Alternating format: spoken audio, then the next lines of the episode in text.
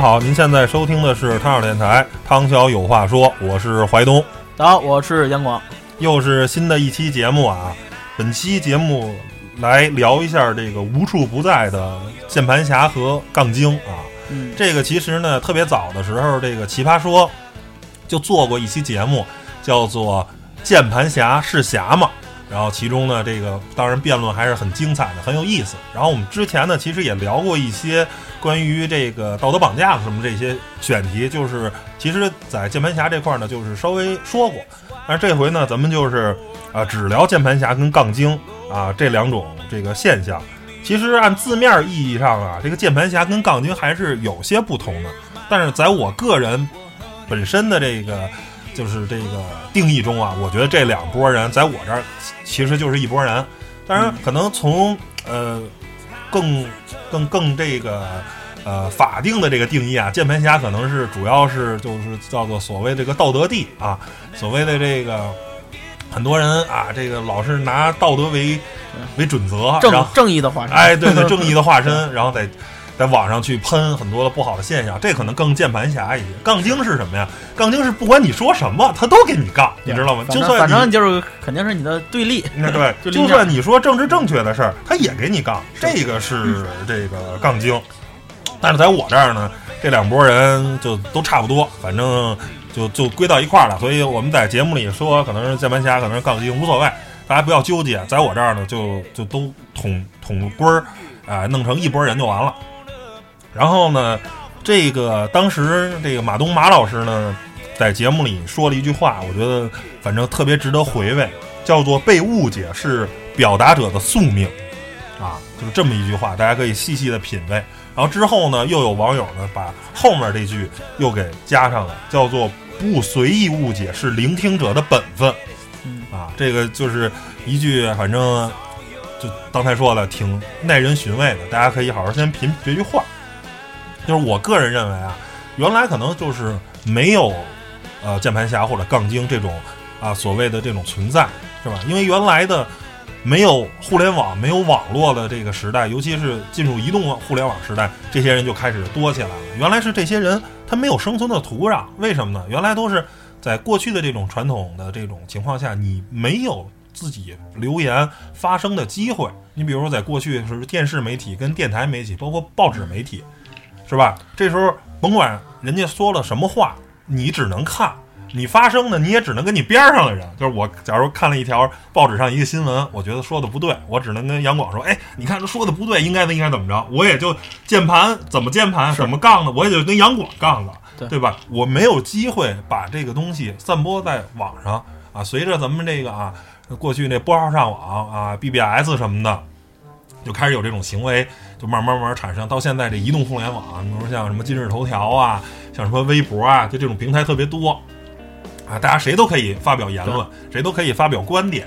然后呢，而且大大部分不用你来那个负，就是没没什么负责性，好多都是匿名了，或者小号什么的。但是现在慢慢，嗯反正注册制越多了，但是还有好多人就是发出那些特别那什么的，所以呃这个就是因为媒介传媒的这个介质变化了，现在所有人都可以发声了，都可以留言了。然后呢，这些啊键盘侠跟这个杠精就出来了。然后呢，我觉得他们有一个最大的特点呢，就是说这也是中国人的一个特点，这个可能跟咱们的教育体制有关系，因为我们从小的受到的教育呢，就是，哎，你这个题应该应该怎么回答，对吧？比如说这一段话的中心思想是什么？鲁迅先生说的这句话中心思想是什么啊？他阐释了对于国民党政府的这个痛恨什么的，所有的题都是有标准答案的，所以我们从小就被养成了。看待一个问题是非黑即白或者非对即错的，它是有唯一的标准答案的。当你不你的你的看法跟我的看法不一样，那你就是错的，你就是反对。就是就是因为我们一些教育的一些一一些问题会产生，就是说，我觉得是这是提供了土壤啊，网络是提供了键盘侠跟杠精的土壤。然后呢，他们的这个为什么会养成呢？是因为我们可能从小的一些教育，呃的这个方法可能现在看来有些不科学，造成了啊所有的跟我观点不一样的人，我我就要跟我就我就要干你。而实际上，这个社会呢，真的不是非黑即白，非呃非对即错的。这个社会上就是同样一个问题，站在不同的角度会得到不同的答案。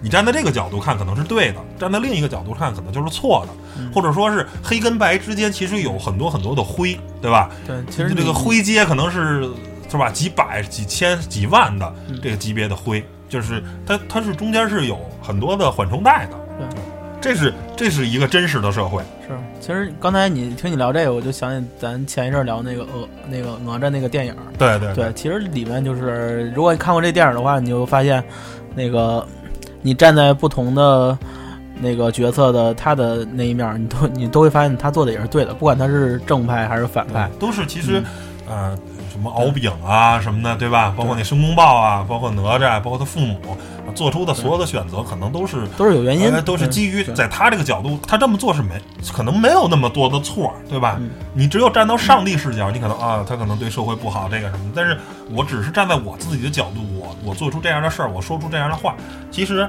啊，并没有什么太多的这个错误。是然后我为什么说想做这期节目呢？其实这个，因为我做自媒体嘛，对吧？大家知道我做小面包汽车这个号，对吧？我我会在很多平台去去说，我自认为啊，我我对很多的事情的观点还是相对来说客观一点的吧。我没有那么的，我没有那么的，这叫什么来着？偏激，对吧？我很多的时候都是，我觉得我我还算一个比较有良心的啊汽车自媒体那号。虽然我们的产出的内容可能不多，也不够优质，但是最起码我敢对我说话的这个发表的这些观点，还是相对来说比较负责的。我最起码在我的价值观，我有一套理论来证实我这件事儿，就是我不会说是。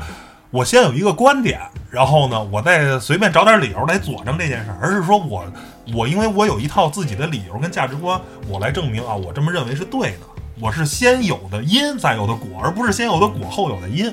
现在很多可能是因为商业合作，因为我要啊支持支持什么什么事儿，所以呢，我有果了，这个结果是已经定论了，然后我再凑三个因，把这果给给让它变成了。而我不是，我是因为啊客观的有有几个因啊，有三条因，最后成的一个果，这是。我因为我也没有那么多商业合作，对吧？我欢迎各大厂商来充值，但是也没人跟我来充值，所以我相对来说就能为自己的观点啊更更负责任一点。但是呢，产生的就即便我认为我还是挺公正客观的这么一个自媒体的号，但是仍然我发表了很多言论，还有人跟我杠，还有人跟我说，所以呢，今天我就来啊聊聊这个事儿。具体对对对，具体说一下具体的具体的，反正我个个人啊，我我分析一下，反正就是可能，呃，键盘侠跟杠精还有很多的原因啊，很多的类型，呃，但是我能总结出来的，我觉得可能是就有四四种。然后呢，我来分析分享一下啊，也欢迎大家，如果说除了这四种之外呢，你还有其他的种类，也可以留言，咱们一块儿开诚布公的友好的讨论。但是我不先，我不欢迎键盘侠跟这个杠精来跟我这杠，没有意思。第一种呢叫做啊道德帝啊，这是就是标准的键盘侠，其实他可能都不是杠精了啊，是标准键盘侠。你比如说啊，某某某地方出了灾难了，比如说这个非常有钱的，比如说马云，假如捐了一千万，这时候呢就会有道德帝说了，哎，马云这么有钱，他才捐一千万，你看谁谁谁捐了一个亿，你应该捐五个亿。对吧？就开始说这种话了。假如马云真捐了五个亿，他又会说：“哎，你这么有钱，你一千多亿身价的，啊，他他好像是可能是一千五百亿人民币的身价，你捐百分之十，是吧？你还你还有那么多钱呢，你捐你应该捐一百五十个亿，就是这种这种道德力，就是你甭管做出什么样的好事儿，你做出什么样的事儿，他都品他都能找出点来喷你，对吧？你看，就是马云即便捐了一百五十个亿，他还有话说。你看那巴菲特，你看比尔盖茨，人都裸捐了，人家这个死了以后就把所有的财产都交给那个慈善了，你也应该这么干，对吧？那，这这永远他都有话说，是，这是我觉得是其中的一种啊，就是道德帝。还有一种呢，你比如说，就前一段时间这个热依扎，啊，这个特别火的这个现在是比较火的一个女演员，演那个《长安呃十二时辰》啊，然后呢，她这个女生呢身材比较好，穿着呢相对来说也比较性感，啊，然后这时候就有人好多人说了啊，你这个穿的性感什么有伤风化什么的啊，就开始就喷人家了。而且本身热依扎呢，他自己也有抑郁症，然后说啊，借着抑郁症炒作自己怎么着怎么样了。就是说，首先我觉得可能确实啊，热依扎穿的有点性感，但是我觉得这个呃，在没有伤风败俗的穿的那么过分的时候，人也没露点，也没怎么着怎么着，只是相对来说穿的比较性感。我觉得对男性来说，可能还是一挺养眼的事儿。而且他也是，他也没在，就是比较就不应该穿了。你比如说，应该比较严肃的场合，对吧？你穿成这样肯定是不合适。他只不过是在机场，或者说是一些，就是其实挺无所，就没那么有所谓的地儿，穿成那样，我觉得没有什么太多的问题，对吧？所以我觉得这这这就是就是刚才说了，这个道德帝啊，就是有这么一帮网友。这些人呢，你还没有特别好的。理由去反驳他，你知道吧？因为他老站在道德的制高点，但是他们有一个问题，就是那你又做了什么呢？我特别想问问，说马云捐的不够多的时候，您是吧？在国家遇到灾难的时候，您又捐了多少钱呢？您拿出您自己身份那个身价的多少捐了呢？对不对？是不是？这就我觉得，就就是就是就是同同理嘛。那你又没做到事儿，你凭什么老要求别人呢？这些人就是从来从来都是。老要求别人，自己没做到，但是别人你得做到。你是有钱人，你必须得做到怎么样怎么样，就是老老有这么一帮人。啊，第二个呢，我觉得就是心理扭曲型的，这个在很多的这个杠精跟跟到这个键盘侠里也有。就是怎么心理扭曲呢？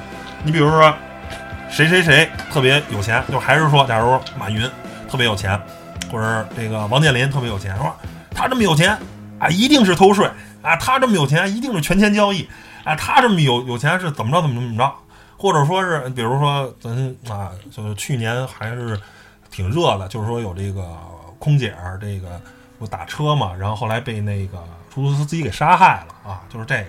然后呢，就是说，哎，你这个小姑娘为什么晚上打车是吧？危险，或者你穿着这个暴露，活该什么的，就反正就是就是你 这总以。不被人就是就不能被人理解的方式来来来来来留言，就是心理的极度的扭曲跟变态。我觉得这这都不是都不是一个正常的心态啊。然后就是有有还有一些就是这样的一拨人啊，这我就我就我就说那只能说是啊，价值观不同，道不同不相为谋。我觉得如果你抱着这个心态，你在网络上你只是一个 ID，可能没什么事儿，对吧？你留完言了也就留了。是吧？对人家造成了一些伤害，但是呢，呃，可能也就这样，因为因为留言太多了。但如果你是生活中你也是这样一个人，那我觉得你生活应该挺失败的。因为我总体上看来，可能这个社会相对正能量、积极能量的人，可能生活的更好一点。如果你每天就是带着负面情绪的话，这个人一般啊，嗯，生活的可能都不是特别好。有些人可能相对来说可能消极一点，是个忧郁的人，但是其实很多人他是他只是表面上忧郁，但是其实这人特别正能量，是吧？你比如说那个月下里的那个彭磊，老感觉说话特别不着调，然后特别彭氏的胡言胡语，但其实他这人是个很正能量的，他这人执行力特别强，对吧？不然的话他也不能拿那个月下的冠军，对吧？人家也是，其实感觉吊儿郎当的感觉不是一个特正能量，其实他背后的。呃，排练呀，做新歌的时候是很努力的，不然的话他也不会取得成功，对吧？吊儿郎当的人多了，但是他不是真的吊儿郎当，而是只是营造出一种吊儿郎当的那种状态，对吧？是。所以我觉得就是第二个呢，就是说这个心理扭曲的这一帮人，特别负能量的人啊。第三种呢，就是说观点不同、情商低的人啊。这类是什么呢？就是说跟你观点不同，比如说杨广说了一个事儿，我不同意。对吧？不同意呢？我觉得没问题，对吧？谁都有这个这个，就是咱们所谓说的这个观点的相左。但是呢，咱可以叫做开诚布公的、客观的讨论，是吧？我说这个东西是黑的，你说是白的，对吧？咱俩观点不同，但是呢，你得拿出证据，是吧？你说是为什么这样？我说是，我说是黑的，为什么是黑的？叭叭叭，一二三四五，你说是白的。为什么是白的？一二三四五，拿理由。有些人就不同，就是就是黑的，就是白的。你不懂，你就是白痴、笨蛋，对吧？这一帮人是这样，他们没有理由，情商特别低的，也 就是毫无他说的所有的观点是没有没有实际的叫做证据或者没有实际的。就是能支撑的他这个观点的东西，他也不会跟你就是不跟你讨论，就是说你就不对，啊，你就是不对，然后你问他为什么，你滚，啊对对对，然后就是要么就直接就骂街了，然后呢，或者说特别高深莫测，啊，你你对这个社会呢啊理解还是不深啊，或者你 对你这个事儿啊，你小编你这个知识储量还是不够啊，然后但是你说我装上普料，那你给我解释解释，我说这个事儿怎么样怎么样，那你倒是。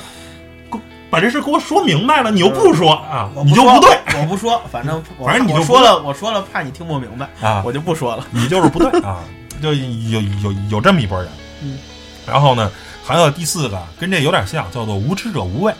有的人呢，你比如说对一件事儿的理解是一到十啊，我自吹自擂的事儿，说我可能对这这件事儿理解到五了，我把这观点给说出来，你可能只对这一件事儿理解到二。对吧？你当然不知道五了，对不对？就像加减乘除，我加减乘除都会，你只会加减。当你看到我说乘除了，你说你不对，只能这社会只能加减，你不能乘除，你这么做的是是不对的，对不对？五个二就必须是二加二加二加二加二，连加五次才能得出十。你说二乘五等于十不对，对吧？我举一个最简单的例子啊，就是就是因为咱俩站在的维度。跟我的知识储备的量，对吧，是不一样的。你，你你是站在非常低维度。如果你比我懂得多，那你假如你是懂到八的人，那您请拿出八的东西来跟我说，而不是说，就是你说的那些字儿我都能懂，然后你拿这些证据来跟我杠，那没有意义。你说点我不知道的，对吧？如果你能说点我不知道的，你把我说服了，对吧？你把我说服了，你的。知识体量确实比我大，我说哇，这大哥说的都什么呀？我都没太看明白，赶紧百度查查。哦，说的这东西好像是有道理啊。我我的理解不对。如果你是这样的人，我服你。问题是你说点事儿我全知道，我是看出了比你更高的东西，我在说这些，你又没办法把我这个我说的五的这些东西给反驳了。你只是二的认知水平，那你你再来喷我这事儿，那不就是无知者无畏吗？对吧？这种这种事情有很多啊。行了，现在啊，就是说。大概给给大家简单的归类了一下这个啊，然后也聊了一下，所以我觉得还得带入实际案例啊。咱们叫做老罗说的是少废话，看实物，看真相。我把我最近这半年吧，然后呢也碰到了一些键盘侠跟杠精，我发表了很多观点，然后碰到了很多键盘侠跟杠精。啊，我给他归类一下，把这些就是其中的一些留言精选的啊，这些杠精的精选的，我给他提炼了出来，啊，列了，我给大家读读，大家分享一下，是吧？大大家就能理会一下我这个人啊，做自媒体有多痛苦，你知道吗？每天都在跟跟这么一帮人，每天被各种杠啊，每天被各种杠。来来，第一个，第一个是第一个，就是说，我先大家说一下这个事儿啊，叫做啊莱茵，呃，这个 TUV 的一个认证，这是。在魅族发布它的新手机，我没记错，好像是十六 TH 还是什么的，呃，具体型号我忘了，反正是魅族前一段时间刚发了一新机。然后呢，这个事情故事是什么样呢？是魅族呢用了三星的这个最新的这个屏幕，三星的这个屏幕呢是经过了这个莱茵的认证，它是一个低蓝光的认证啊，低蓝光是对人的眼睛有好处。嗯。然后呢，魅族呢就用了这个屏幕，然后呢，它就。直接说，我这个手机是经过认证，或者我这个屏幕是经过认证。这个东西呢，背后呢是很复杂。简单来说呢，就是说，呃，莱茵的认证是不认可，就是说，呃，你屏幕被认证过了以后呢，但是莱茵不认可说装在一个别的手机上，因为三星送的时候肯定装在三星的手机上，对吧？你再换一个新手机，因为它虽然是有硬件部分，但是还有软件的调节呢。如果你调的不好，它这个东西可能还是不能符合它这个低蓝光认证，所以莱茵不认可这件事儿。就是如果你需要再打在包装盒上的认证，打莱茵认证的话，你需要重新送把手机送到我这儿认证。然后如果没有的话，你只能说是使用了莱茵认证的三星屏幕，你顶多说出这种宣传口号，而不能说是啊，这我这个手机经过莱茵认证，就是这么一个事儿。其实本来说是很简单的，我就把这个观点，就刚才我这个。简单的我就给分享了一下。啊，然后这时候哇，潮水般的这个杠精就来了不行了，啊！我可以说第一条啊，叫做嗯你说魅族这边已经修改了。其实这件事儿会让莱茵失去三星这个客户。首先，三星花钱获得了莱茵认证的目的是为了宣传更多人使用了三星屏幕。其次，三星已经呃获得了莱茵肉转的屏幕，现在还需要客户呃第三方认证去花钱，那么三星这个认证就完全没有必要啊。这我觉得就是说，首先啊，三星是什么体量的公司是吧？莱茵认证是什么体量的公司？魅族是什么体量的公司？你要弄明白，魅族是现在啊，现在手机厂商里就是除了四大厂商，国产的小米、华为、OPPO、vivo，除了这四个以外，剩下活的都不好。魅族也是在苟延残喘、去年我没记错，亏了二十多个亿，亏损了二十多个亿的这么一个厂商，对吧？它真的没什么实力，它的它跟那个四大四大金刚比的话，差很很远了，对吧？你不要就是三星无所谓，丢了就丢了。你你真的认为这个魅族的出货量足以撼动三星吗？对吧？包括对于莱茵也是，那我莱茵，我作为一个这个叫做认证机构，我觉得严谨是非常重要的，对吧？你随便就能贴的话，那我这认证的意义是什么呀？对吧？很多人相信了啊，用了莱茵认证，它低蓝光啊，使用的时候对眼睛的伤害小，结果呢，可能这个东西实际效果没那么好，那那就等于是把这认证机构给坑了。我觉得认证机构特别严谨是没有任何的问题的啊。所以这你你的观点就就就就就根本就立不住。第二说，大家都都知道，一个说屏幕，一个说整机，但是有的人就是装糊涂，你永远叫不醒一个装睡的人，特别来蹭热度的自媒体啊，这就开始有点涉嫌人人身攻击了啊。这个他用的那个认证啊，首先莱茵那个认证是有区别的，整机认证跟屏幕认证它的标 logo 都不一样。这魅族用的就是莱茵认证的这个整机的认证的 logo，知道吗？第二个是刚开始那个 logo 还是从百度上下的，因为能看出一点百度的那个那个贴的那个那个那个印花，你知道吗？就是右右下角那贴的那什么，那个都没完全擦干净。所以说，魅族现在就是已经就是挺不正规的，跟当年的那个辉煌的魅族已经不一样了。就是你就没必要，你喜欢魅族你就喜欢，但是你你你错了就错了。而且事实最后这件事过了几天以后呢，魅族也也道歉了。然后莱茵说啊，行，那大家以后还欢迎大家一块儿愉快的合作啊，对吧？这这这这就是其实啊，当然因为我读的这些留言是魅族还没道歉的时候，然后就就是无所谓了嘛。那你你最后证明是是是我们这些所谓的自媒体错了吗？是魅族自己都官方都道歉了。然后还有留言说是魅族这样宣传有问题吗？又不是说整机认证，说穿了就是某友商背后推动这件事儿，无数自媒体在推动。那我就想说了，如果啊你这个所谓的魅族你不认可莱茵认证，那你为什么要写呢？对吧？剩下包括小米、华为所有的人都是，如果你简单的认为可能就是你你你魅族还得再交一遍钱。人家友商都交钱了，你没交，所以友商就来陷害你。那我觉得，那你要是觉得魅族这事儿不重，魅族你觉得莱茵认证这事儿不重要，莱茵是一个不客观、不公正的一个一个认证机构，那你就别打它 logo 了，是不是？你不能就说难听的，你不能又当婊子又立牌坊吧？啊，你用的时候你用人家莱茵认证了，然后你还手就说，哎，你这个莱茵认证就是一收钱的机构，那你用人家干嘛呀？对不对？你不自己这个就是。就自立不就自己这个观点都自己都立不住嘛。然后下一条呢是啊，你一个聊汽车的聊啥手机，咋还想做汽车界的手机评测做的最好的吗？啊，这我觉得这属于升杠，这这就升杠，就是说我因为我那号儿叫小编聊汽车，那那还有那么多数码界的还测评汽车呢，那美食界的，我老看那个什么大胃王什么这个啊，我操，那开始接汽车广告，你受得了吗？啊啊，那那我也骂他去啊！你不好好吃东西，接什么汽车广啊，告？这不就就就就就就吃吃饱了撑的吗？那我这样的话说，那我建一号就小编聊世界呗，就是我就什么都能聊了啊，呗。是是是，啊，我就是我这号主聊汽车，但是我我也同时啊是一个对于手机数码行业，就是包括相机，他他意思是什么呀？就是你开汽车就别使手机，啊你知道吗？你这是汽车号，不要使手机这种东西。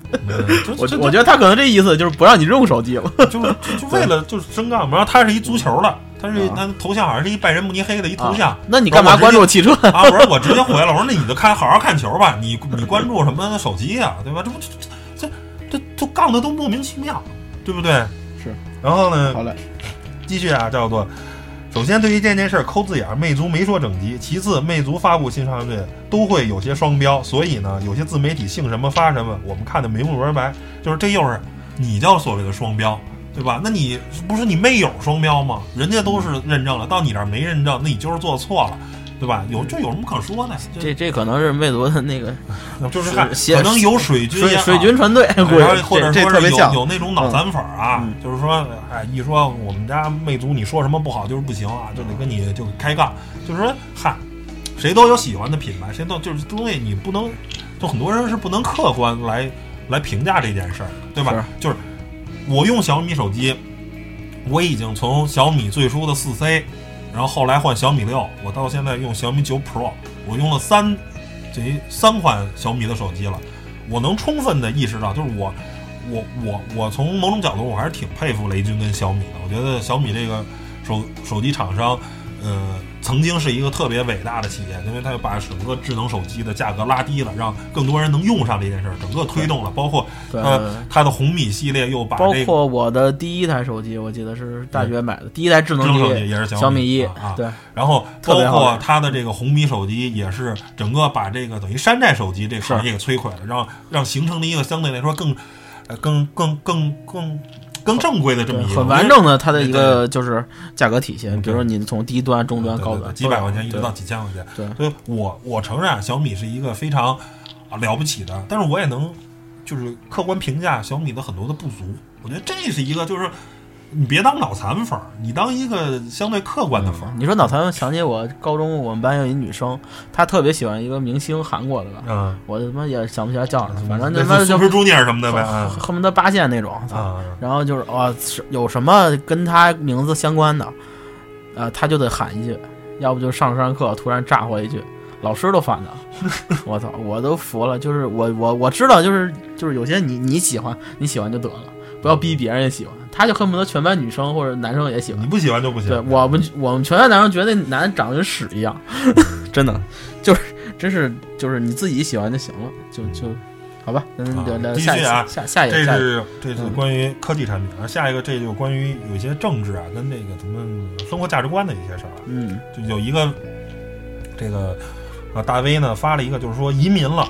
啊，不是出国工作跟学习啊，就是整个移民了，就是中国人移民到美国了，或者移民到加拿大了。移民到澳大利亚就无所谓啊，然后呢，还能不能接受他爱国？因为咱们能看到好多啊，包括这奥运会的时候，然后咱们这个因为国旗嘛，被被被这个啊，咱们这个 西藏那边的很不好的势力啊，然后抢啊什么的，然后全国呃不全球的各地的这个华人支持声援这件事儿，咱们其实包括现在这个呃香港这个问题嘛，有很多人来声援这件事儿。然后呢，人家就发了一个能不能还爱国？然后呢，我说啊。我的观点是什么呢？爱国是思想上的，移民是个人的具体利益行为，不能混为一谈。啊，举个简单的例子，热爱自己的家乡是真理吧，对吧？假如我北京人，我爱北京；上海人爱上海，这这没毛病嘛，对吧？但是呢，为了工作，为了下一代，加入其他城市的户籍。假如我可能是一个啊上海人，但是我可能常年定居北京了，然后。为了方便，我把户籍改成北京了，对吧？或者我北京人啊，在广州工作，在深圳工作，加入深圳了。这就是说，这种情况其实，在咱们的社会上非常非常多的。嗯。然后呢？然后就这些人还有没有资格在自己本身的家乡了呢？我觉得你叛徒，你北京人怎么能加入上海籍啊？你上海人怎么能加入深圳籍？我觉得这个，比如今儿你来找我来放山了，叛徒，谁让你走朝阳来放山了？你搁朝阳待待着。说，我就这 就是。当然啊，不能这么简单理解。但是其实这件事本身是有一定的逻辑的。哎，这时候又有杠精来杠我。他说：“热爱自己的家乡为什么是热真理？热爱自己的爸妈、热爱小孩都不是真理。”我觉得这就符合刚才我说了，这就属于价值观扭曲啊。对，就是说你家乡又没招你，又没惹你，那这个不需要归属感吗？中国人的归属感就是，嗯，就是家嘛。对吧？他一定在他家乡不会不太幸福。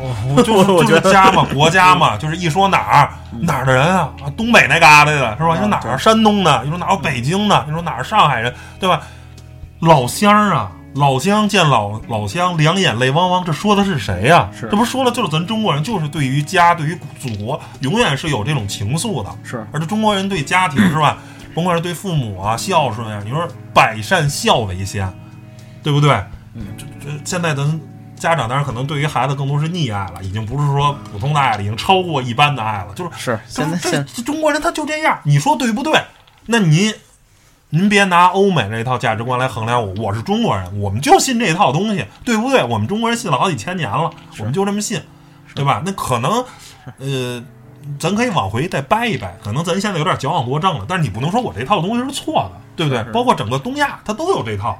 整个因为日本、韩国也受中国这种传统价值观的影响，就是也是对家、对对对对对这个家庭啊，对对国祖国是是有很很很就很深的这种依恋的，对吧？嗯包括现在十一，就是我爱我的祖国这歌，我说大家就甭管在哪儿想起来，大家一块儿大合唱，这这对吧？这是什么？我那电影看两遍，我啊，这这是什么？对吧？都我这你说你说出这种观点，我都无话可说了，对吧？嗯，就是就是这就纯较劲。啊，然后呢，下下一个下一个比较报道，叫做小编长的是人脑吗？大城市跟你的家乡会打贸易战吗？会有突然制裁吗？会爆发军事冲突的可能吗？对吧？就我觉得这个东西就是怎么说呢？那那那人家，你难道说人家就没有资格爱国了吗？就是因为他因为个人的原因，嗯可能对吧？人家嗯选择了移民，是。然后呢？但是我我我记得就是那前两天看那个就是没事儿看了那个旅行，就是张金李江湖那个，嗯嗯然后他们不是呃就是我忘了第几季第二季吧，就是去一些。包括索马里啊，啊像中东那些那个呃什么巴基斯坦那些，就是大家常听的那种打仗的国家。然后采访了很多人，他们都是有一些人就是呃去欧洲留完学，然后呃也能找到很好的工作，然后就毅然决然的回家乡了。嗯然后问他为什么？因为这是我家呀，他再乱就是天天打仗啊，怎么着，各种乱，他也是我家，我不能说放弃家乡，然后去啊去那个欧洲，我也可以在那边生活。可是那边人我也不是特熟，顶多是同学嗯或者同事，那这边才有我的亲人家人啊，就很多人都回来了，然后像他们也是很很那个。对，很热爱自己的家乡。你你不能说人家啊打仗你就得所有人都打仗跑，是吧？他他们而且条件都特好，你能去欧洲留学，我都没去过欧洲，就证明家里条件也很好，是吧？所以就是说，就是你别狭隘的，包括是吧？很多华侨对于中国的这个建设，对吧？或者说是很多这科学家，什么是杨振宁什么的，都是就是你特别狭隘的认为，就是就是连我觉得要说现在这个中国，你你说你伟对中国的贡献，你伟大，你伟大的过任正非吗？连任正非都说，我从来不要求自己的子女一定要有华为的产品，比如我自己，他们就用苹果手机。我觉得爱国不等于说一定要买华为的产品，就是连任正非他都能说出这种话来。然后任正非我自己看过照片，他拿一 iPad 用嘛，对吧？嗯就是连任正非他都没说啊怎么样怎么样，而且是在中美贸易战这么一个敏感的一个历史环境下，老爷子都没说啊，利用这个狭隘的这个民族情绪啊，一定大家支持华为啊，怎么好渡过难关，人都没说，就是你愿意，就每个人爱国是爱国啊，买华为产品是华为产品，这同样就是爱国。我可能对对于我我自己的家庭来说，我可能确实啊，可能我选择了移民，但是这并不代表我不爱国，对吧？当祖国需要我能尽量的帮助的时候，我还是帮助嘛，对吧？所以这东西就是你太狭隘了，对吧？那你那些来中国工作那什么的那些老外呢？对吧？那他们就是叛徒呗，他们就是美奸呗，就是法奸，就是德奸，就是英奸呗，也是汉奸呗。在你这，他他们可能来中国工作啊，然后也帮了中国很多事儿，对吧？意意奸，意大利的？是是是这这你这不加拿大奸，澳大利亚奸，这不这不这就没意义，就是哦，这不就是所谓的双标吗？就中国人干这件事儿就不行，老外干就行，这不就是双标吗？没意思。哎然后啊，接着接着聊啊，然后就是北汽有一个 F G 皮卡，就是拿 B 勾四零改的。哦，那我知道改了一个 F G 皮卡，然后我说这个不如传统皮卡，你比如同级别的，像什么稍微贵贵一点的纳瓦拉呀、D Max 啊，或者便宜一点的，像现在那个长城炮啊、风骏呀，对吧？就有很多这种皮卡，特别特别多。我说啊，你踏踏实实买一普通皮卡就完了。嗯我说你没没必要买这，他这特别诡异，这皮卡，这皮卡是一个一排座的，然后后面就是纯货箱，是拉货也不行，拉人也不行，还是一皮卡。其就是实就是为了让你能买那个买辆那个。呃，其实就是那 B B 勾什么二四零是吧？四零啊，对，不不 B 勾特别不伦就买一辆后边拉不了人 B 勾四零。对，然后呢，但是然后这时候杠精就来了啊，就是你就不懂了，是为了避开北京限购的政策。最近北京地区皮卡销量大涨，因为皮卡属于货车，不在限购范围之内，就是就是不能进五环而已。所以不少坐在郊区工作的人会选择皮卡。北京这款车就是针对这种人群的。我说我当然知道，是吧？你没看我那号叫什么？我叫小便乐汽车，我能不懂你这个吗？但是你同样十五万，你能不能买一正常的两排座加货斗的皮卡呀？主要还便宜啊，呃，价格价钱差不多嘛，啊就是是你你像现在长城出这炮也卖十五万块钱，人家正经啊能坐五个人，后面还能拉货，是对不对？我买一这种皮卡不好吗？你说你这前面只能坐俩人，后面那货箱呢也不能也不是多能拉货，你买一车就只能坐俩人，这不抬杠吗？到时候我们呃还有节目会专门聊这北京限购这件事儿，我就不展开细讲了。我说你这不跟我这儿抬杠吗？就我当然知道了，我就因为知道我，所以说你买一皮卡，你买一正经的皮卡。就他这不伦不类，他这是仿的是什么呀？是仿的那个思路的是那个呃吉普那牧马人角斗士，但是人家也是四个两排座、四个座、五个座。你说你造一他是怎么着呢？他是没听明白你这话是什么，先杠了再说就。先杠你，先杠我觉得他杠完之后也看明白了，哦，说的不是这事儿。好吧，下下下下一个啊下一个，就是讲这个，我我这个节目啊，已经这个讲过啊路虎卫士这个这个事儿了啊。我说这个路虎卫士啊，这个呃新一代卫士呢特别娘炮啊，我这个大家可以翻我们之前节目，我已经讲过特别多的了，我就先主要咱咱聊天，你都跟我说了 n 次了，啊对对对，就是这车不娘 啊，然后的这个就这个事儿啊，我我我就这个，因为之前已经节目讲过了，我就不再细讲。大家想知道我为什么说卫士这车娘，翻我们之前的节目啊都有，是，然后我就直接来读这些，留言，来哎，来直接来读这些杠精的留言啊。开始开始，想问小编多少销量算成功？这么说吧，我记得揽运每年的销量也就一点五万辆，呃，发现差些一万辆左右。那么如果都是七十万，你会在发现揽揽运新卫士中怎么做等选择？我想大部分人会选择新卫士，这算不算成功？节目里我说的清清楚楚，但是因为确实这个音频节目嘛，跟这个可能图文啊确实它不相通，他也没听过。我说了，那你觉得算成功吗？你不都是内部打吗？就一共卖了五万辆车，你们自己朝三暮四，暮子朝三，是你抢的都是自己的市场。本身卫视抢的不是这些市场，本身卫视是跟牧马人、奔驰 G 这些硬派越野车抢市场，或者是丰田的 LC 七系抢市场。您这现在内部来回分来分去有意义吗？那那叫怎么着？那歇后语是什么？烙饼夹卷扎篮子，架炮往里打。对啊，抢的都是抢的都是自己人的市场。我说，哎，这我这一出来以后卖的好了，抢了点揽胜的市场。我说那管什么用啊？那揽胜本身自己卖的挺好，那揽胜升升级不行吗？那你没必要出一新车跟自己打吗？这不是吃饱了撑的吗？是是对吧？就你你这算成功吗？我当然不算成功。你跟别人打，叫什么外战外行，内战内行，对吧？你内战一共一共五销量五万，你自己占五万，别的卖不出去，是是成功了，啊啊，成功干死自己了。对吧？你应该想办法卖八万，卫视去再多卖三万辆，对吧？这就叫成功，是，对吧？然后下一个卢虎的观念呢，还处于七十年前，听他的语气十分怀念上一代路虎的啊纯机械跟底盘车架。在我看来，最适合这些人的不是汽车，是牛车或者马车，这两种更纯粹、更机械、更原始。科技和材料学以及电子对其他人对他来说是显得格格不入。呃，这是真是这样吗？不是的，他们就是装啊。但是我这个节目都说了，我说新一代卫士应该改成什么样，对不对？哎，前面软桥，后面硬桥，用多片离合器，然后呢有大梁，对吧？就奔驰奔驰 G 那套了，那这就跟奔驰 G 很像嘛。然后就是你往那儿改，你不能全放弃嗯啊。这这是一个最简单的这么一个逻辑，我也没说一定让他坚持硬桥硬马，而是说你要是适时做出改变，我就这么说吧，放弃大梁的车多了，放弃后整体桥的车多了，途乐就保持了大梁，四轮独立悬挂，干得过陆巡吗？这不是你路虎第一家干的啊，日产干过了，三菱帕埃罗大梁跟四轮独立悬架全干，呃，干掉了大梁，用了四轮独立悬架，干得过普拉多吗？是是不是干得过吗？卖得好吗？没，就是这些事儿不是路虎的首创，有的是人都干过。不行事实就是证明不行，不不行就是不行。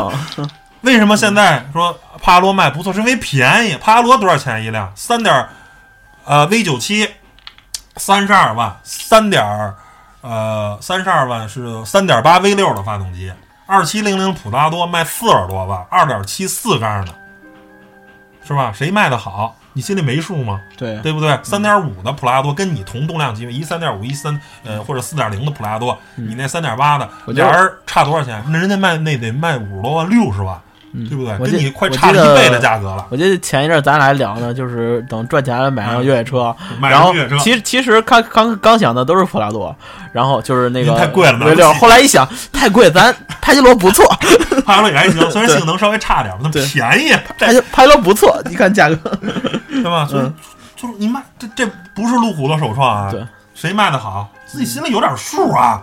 就是这都是属于你认为我知识结构体系，就是说你只看到了二，我看到了有人这么改了，卖的并不好，好吗？是因为便宜，靠便宜卖的好。哎，就说白了，新卫士如果卖四十万一辆，我可能也会考虑。问题是你卖四十万吗？对，对不对？对啊，陆巡、吉普或者奔驰大 G 其实都是在坚持他们旧的啊过时的底盘大梁的设计理念，是他们认为只要还有市场，消费者就能接受这种老式设计。当然没有必要去创新和花费大量人力物力淘汰更为先进的、合理和舒适的承载式车身的越野车。路虎恰恰相反，在科技创新以及新技术应用了，一直走在前列。这一点不是奔驰、吉普、丰田能够做到的。非承载式车身应用的越野车过时技术，不管从结构啊、结构力是不是，哎，说一堆有的没的，升功率什么的。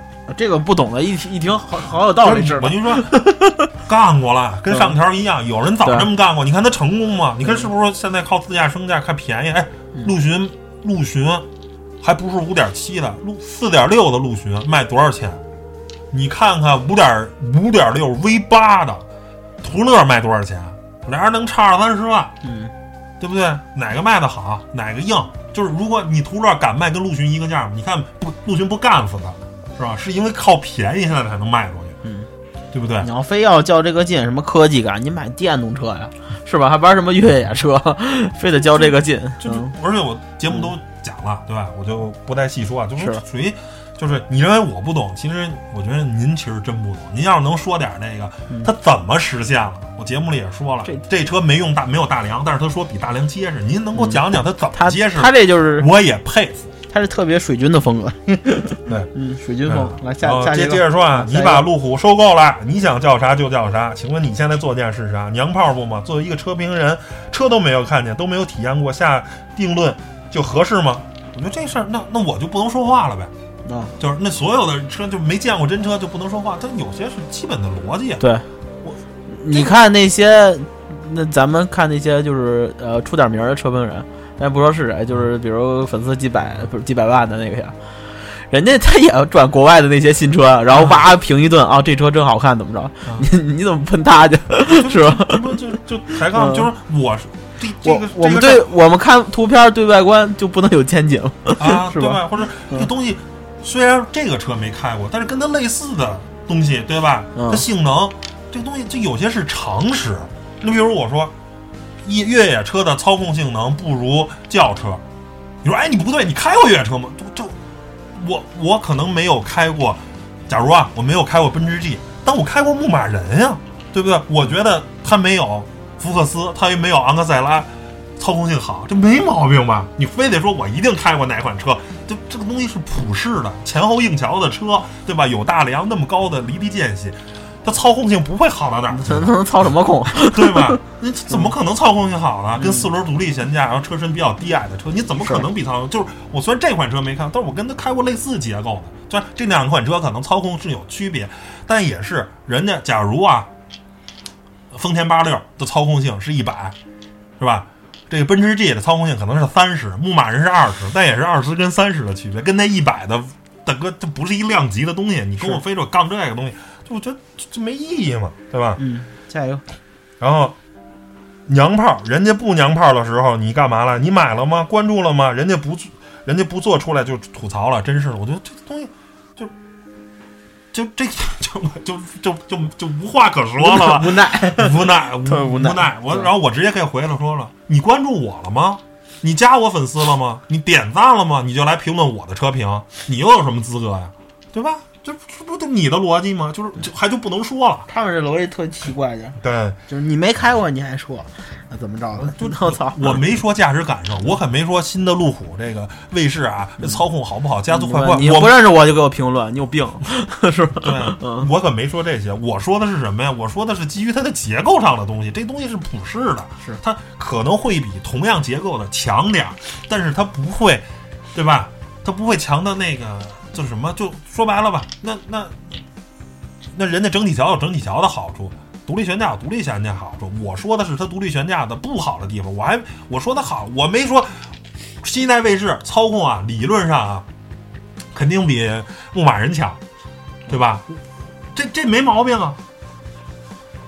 行了，行了，不说了。那下一个重磅，下一个最后一个最后一个重，这个我我都觉得挺重磅的一个啊、就是哈佛 H 九的三把锁，就是前锁这个问题。太就是中锁算不算锁？嗯第二个是前锁有没有必要装啊？嗯这个我们在节目里也都说过了，大家可以翻之前的节目。对，然后呢，然，后重磅的留言，呃，留言来了，开始了，叫做视频没看完嗯，听你说这话好像 H 九配前锁不应该，就不应该有前锁，反正别的车呃就该别的车有，反正 H 九不该有前锁可以选装，你你不需要等，不等于别人不需要，你需要中锁、中后锁走弯路，感觉三把锁，我感觉三把锁更更稳妥，硬件越野配置高了，你们说三道四，哈佛真的。我说我，你就是就首先啊，我觉得这是你作为一个对我一个内容提供者的尊重。您好赖把视频，我那视频一共一分钟啊，您把视频看完了您再喷。我视频里说的清清楚楚，我说他他这就是叫什么？那个生喷，对以点盖面，生喷。先看你前面观点，我操，不对，然然后后边不一共听可能刚才十五秒，对不听你解释，不听你解释。我说我那要是视频啊，三十分钟你不看完，它太长不看，我也能原谅。一共一分钟的视频，您都不看完了，我视视频里说的特别特别，我说三把锁呢没有什么太多的实际意义，我说有中锁跟后锁就行了，剩下靠电子限滑，前锁靠电子限滑就行了。嗯我说对吧？你省下这六千块钱，把轮胎换成 AT 胎或者 MD 胎，对于实际帮助更大。但是你要非得自己有信仰，愿意装前锁呢，你土豪嘛不差钱儿，那你愿意装就装，这是我的观点。我觉得我这没毛病，很理性，就是大家都是过日子的人，首先装前锁意义不大。其实你这就是给就是给大家几个建议，一个就是呃有你愿意钱装，你有钱就装，你就啊要觉得更省事儿的，更更那个对于普通人，对大多数实际，我说您把轮胎先换，您先六六千块钱，您先别装前锁，对，您先把前轮胎换了，绞盘该装装，防沙板、铁锹、气泵这些东西也得花钱吧，不少。呢，不少呢。啊你你算了，京东你不是你从网上买点儿试试。对，也不少钱。我说你先把这升级升级，这前锁的事儿啊，您别只迷信前锁。您说您这八三八锁，然后大 HTI 就玩越野，就就无人机穿越，我说那你真不好使。大哥，您先把这轮胎升级一下吧。我说这是我的观点，嗯，对吧来？然后那你这我就没话说了。然后说下一个，嗯，你在这儿说没用，厂商。设计师还不不如你吗？我承认你很懂越野，但你不懂设计。牧马人原厂离地间隙高吗？哪个不是改装出来的？不要喷你认为不好的车，厂商比你更懂造车。我说对呀、我说厂商因为更懂造车，所以他用的是选配嘛，他没有原厂配三把锁啊，对不对？厂商的这工程师也认为前锁的意义可能没那么大。如果前锁是有必要，他为什么不不不预装就把前锁装上了，对吧？因为牧马人预装，人家卢比肯版本预装就是前后两把锁，嗯对不对？就因为厂商人懂，所以全锁让你选装，说更多的其实就是信仰。说白了，三把锁跟奔驰 G 一样，跟牧马人一样，对是信仰，实际不是刚需，对对不对？嗯。呃，看后想说的太多了。首先，牧马人配个前锁就正常，哈佛配上就不正常了嘛。有再再个陆巡是中后锁，哈佛就一定只要配中后锁吗？如果真配他们两个一样，你个二货又说要模仿了。记住，中国车企造车想怎么造怎么着，配置想怎么堆就怎么堆。反正我很喜欢三把锁，中国车要靠中国人。我这就是首先是狭隘的 爱国主义，对吧？第二个就是。大哥，那你心里没点数吗？那哈佛 H 九哪儿来的？不是普拉多逆向开发出来的吗？对不对啊？就是都说了，人家为什么牧马人配前锁？人家是攀岩用的，对不对？人家爬石头用的，人前后硬桥当然要配三把锁了嘛。那您是一长途穿越的，您不是干这个，没用，对不对啊？这不你不就是杠精吗？对不对啊？这您都配 TOD 了，您这是吧？您都又又不是托森，又不是分时，对吧？您这什么车该干什么用，嗯，对不对？嗯你你你你这不就就就就就抬抬杠吗？是不是？那好多那跑车，那人家配什么东西啊？是吧？你这个越野车怎么没有呢？是吧？那是一个东西吗？那这个那个人跑车配那个赛车座椅，你怎么不配啊？对，人家后轮转向，你怎么不转向？不这不这不怎么这不就抬杠？那什么车是什么？对啊，人有漂移模式，你为什么跑？为什么越野车没有漂移模式？啊，对吧？你这不抬杠吗？你越野车和越野车它也有不同取向的。那人家牧马人，人家那个撒哈拉，人家没前后锁，因为人家是跑沙漠了，跑沙漠不用前后锁，对不对？对人家卢比肯是爬石头了，前后锁上了容易翻。人家人家配前后锁，就是嗯你这什么叫做什么用，配什么东西？那你这哈，就所有越野车都应该是一样的，你大哥那不是啊，对吧？所以相信看了这么多啊，大家也就都都可能明白一点，就完事儿了，这这也把把你这最近的这个 一些比较精选啊精选小留言儿，奇葩的这个嗯这个就是就是怎么说呢？就是都给大家分享了啊，大家听也听着也听了我这个吐槽了，图个乐儿，听的是这对对他们这些，最后反正就总结一波啊，就是哎，你反正我现在就习惯了，原来啊我还是比较生气看到这些，现在随着这个这个喷的我越来越多啊，我现在就比较淡定，反正就是粉粉丝还涨了不少，关注度很高、呃，啊，对，粉丝还涨了不少然。后我就说，就是嗨，我这属于有空有心情的，我就跟他们吵一吵，我就回复回复；嗯没心情的或者留言太多了，我包括我有一条发在今日头条上，发英雄会，我的那个那个爆了，那个一百多万的点击量，好好几百条回复，我的我那个我都那我都不评了，因为炸了，你知道吗？嗯吵不过来了，人人太多了，体验了一回当这个。顶级 KOL 的感觉，哇！一点开几十条回复，一点开几十条回复，发现真爽，对，不是这也是痛苦啊，就是是是我连每条评论我都没法看。你说有个十几条、二十几条，我还能每条看。我觉得有些就特别傻叉的评论，我就不干了。就是你要愿意跟我杠，你还是就是就直接骂。小编不懂傻叉，那我没法回了。这我还说什么呀？那我要骂我，你你才是大傻叉，就没意义。就这种对于这种人没意义。你要是说就刚才这些我精选出来的，哎，还试图跟我杠对杠，，以为自己有好理，好赖有点观点，哎，有点观点，试嗯图、试图跟我杠一杠，那我就跟你杠一杠，我拿出我的知识体系来。就是有些网友是很理性客观的啊，但是我没挑出来，对吧？人家就是来讨论这件事儿，你能给我说出点儿这个真才实学的？就是我发现没有一个，就是这些杠精里啊，目前我很少判断，极少判断是你能用更多的知识体系比我懂得多。